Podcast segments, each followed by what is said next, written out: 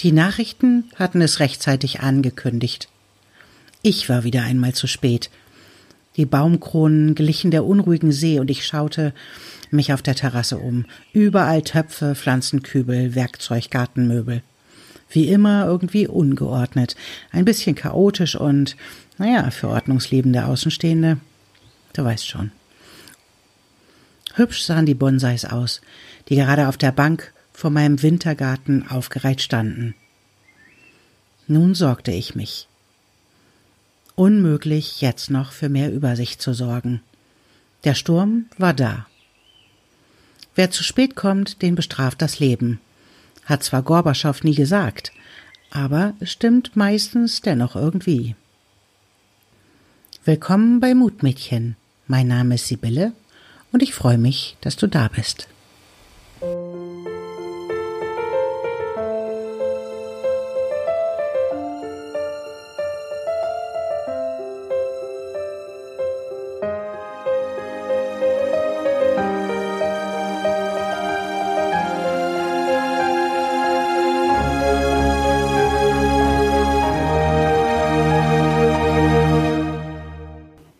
Zurück zur Geschichte. Ein ungutes Gefühl macht sich in meiner Magengegend breit, als ich merke, dass sich die Bäume bereits ziemlich neigen.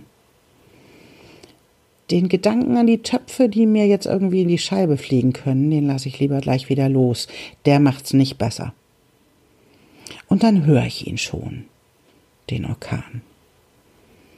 Er ist ein bisschen wie ein wildes Tier, das erst zu knurren beginnt und sich dann hochschaukelt, bis es ein richtiges Brüllen ist. Rausgehen ist spätestens jetzt keine gute Idee mehr. Ich bin hier auf dem Land und ich glaube nicht, dass jeder Baum dieser Kraft standhält. Meine Bäume machen den Eindruck, als würden sie gerne nachgeben wollen. Die Erde um die Wurzeln herum hebt sich leicht an. Und es macht mich traurig, dass sie wahrscheinlich fallen werden. Während ich der wütenden Kraft zusehe, denke ich, irgendwas stimmt an diesem Bild nicht. Ich gucke die Bäume an und die Terrasse und wieder zurück. Nach ein paar Momenten finde ich den Fehler. Mein Gehirn kann aber nicht gleich verarbeiten, was es sieht. Es ist so ein bisschen so, als würde es eine Grätsche machen und mit einem ganz großen Fragezeichen zurückbleiben. Während die Bäume vom Wind niedergezwungen werden, ist auf meiner Terrasse Windstille. Ich schüttel den Kopf. Zweistellige Windstärken, da kann's nicht windstill sein, oder? Ratlos gehe ich in der Wohnung umher. Ich kann's nicht verstehen. Und dann gehe ich ins Badezimmer, das ist auf der anderen Seite. Da sind die Bäume noch viel näher. Vielleicht finde ich dort meine Antwort. Und während ich das Fenster ganz weit öffne, höre ich das wütende Tier, das es da draußen auf meinen Baumbestand abgesehen hat. Es brüllt so unfassbar laut, dass mir die Ohren klingen. Aber auch das höre ich im nächsten Moment nicht mehr, weil die Naturgewalt mein ganzes Denken einnimmt. In meinem Fenster ist Windstille. Würde ich die Hand ausstrecken, so könnte ich ihn berühren, den Sturm. Mein Herz beginnt zu schlagen, noch bevor mein Gehirn begreift, wo wir wirklich sind. Spontan spüre ich Tränen aufsteigen. Nein, nicht aus Trauer. Die Erkenntnis lässt mich einfach demütig und staunend in dem Fenster stehen. Ich stehe mitten im Auge des Orkans. Nach einem Augenblick kommt mir die Frage hoch, ob wir mitsamt dem Haus hochfliegen werden, wenn er sich wieder verzieht, so wie Dorothy in Zauberer von Oz. Hm, wer weiß das schon. So stehe ich einfach da und staune. Als der Orkan weiterzieht, hebe ich nicht ab. Plötzlich war es einfach vorbei. Alle meine Blumen und Töpfe waren noch da. Mein kleines Chaos auch, aber das konnte ich ja nun dem Sturm in die Schuhe schieben. Nur meine zwei Meter große Auflagenbox, die ich zur Paketbox für den Briefträger umfunktioniert hatte, war spurlos verschwunden. sie wurde auch nie wieder gesehen.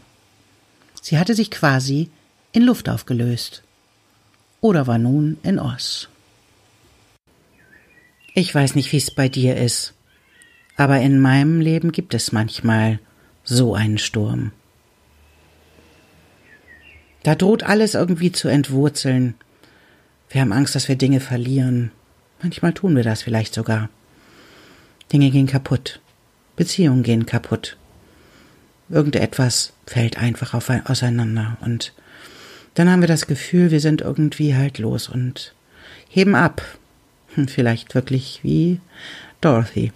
Und dann fliegen wir irgendwie haltlos in der Gegend herum. Und wenn wir ganz genau hinschauen, bei mir ist das jedenfalls so, dann merke ich, in diesem Chaos gibt es einen Fleck.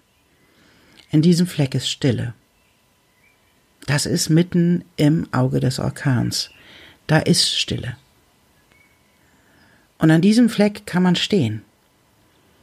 Man kann sich das Chaos angucken und kann einatmen und ausatmen. Einfach abzuwarten abzuwarten, bis der Sturm, auf den man sowieso überhaupt gar keinen Einfluss hat, das ist ja, macht ja gar keinen Sinn. Ob ich jetzt jemals in diesem Sturm meine Hand ausgestreckt hätte oder nicht, hätte keinen Unterschied gemacht. Für den Sturm nicht. Für mich auch nicht. Manchmal gleiten uns die Dinge einfach aus den Händen und werden zu so einer Urkraft. Und dann kann man sich einfach entscheiden, die Finger bei sich zu lassen und nicht reinzugreifen, die Finger sozusagen aus dem Getriebe zu nehmen und das Leben machen zu lassen. Denn schlaue Menschen sagen auch, Chaos ist einfach dazu da, dass ich das Leben neu sortieren kann. Und dann muss man aus dem Weg gehen. Und dann darf man sich hinstellen, einatmen, ausatmen, Blut bilden, Atome spalten und dem Leben vertrauen, dass das Leben weiß, was es tut. Und da ich davon ausgehe, dass das Leben immer für dich da ist, ist auch dieses Chaos für dich da, damit sich dein Leben neu sortieren kann. Loslassen ist nicht leicht. Aber vielleicht ist Loslassen auch einfach nur nicht festhalten. Und dann können wir da stehen und können dem Chaos zugucken und abwarten, was passiert, wenn der Sturm vorübergezogen ist. Erst dann können wir die Schäden sehen, erst dann können wir sehen, was wirklich passiert ist. Und vielleicht auch das Ergebnis davon sehen. Manche Bäume stehen schon so lange, da sind die Wurzeln vielleicht nicht mehr in Ordnung.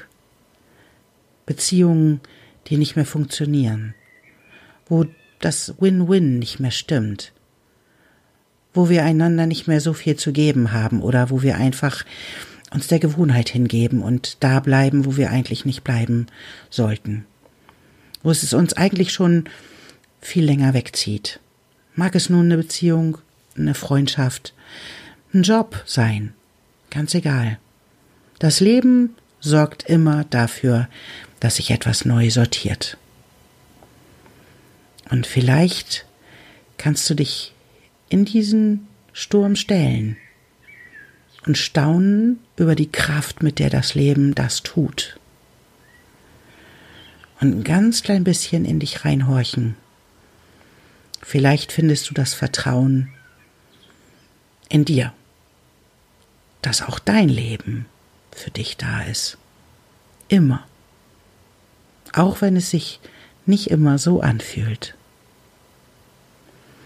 Ich danke dir, dass du mir heute gelauscht hast und ich freue mich, wenn du wiederkommst und wieder hineinhörst. Und bis dahin bleib ich, dein Mutmädchen, Sibylle.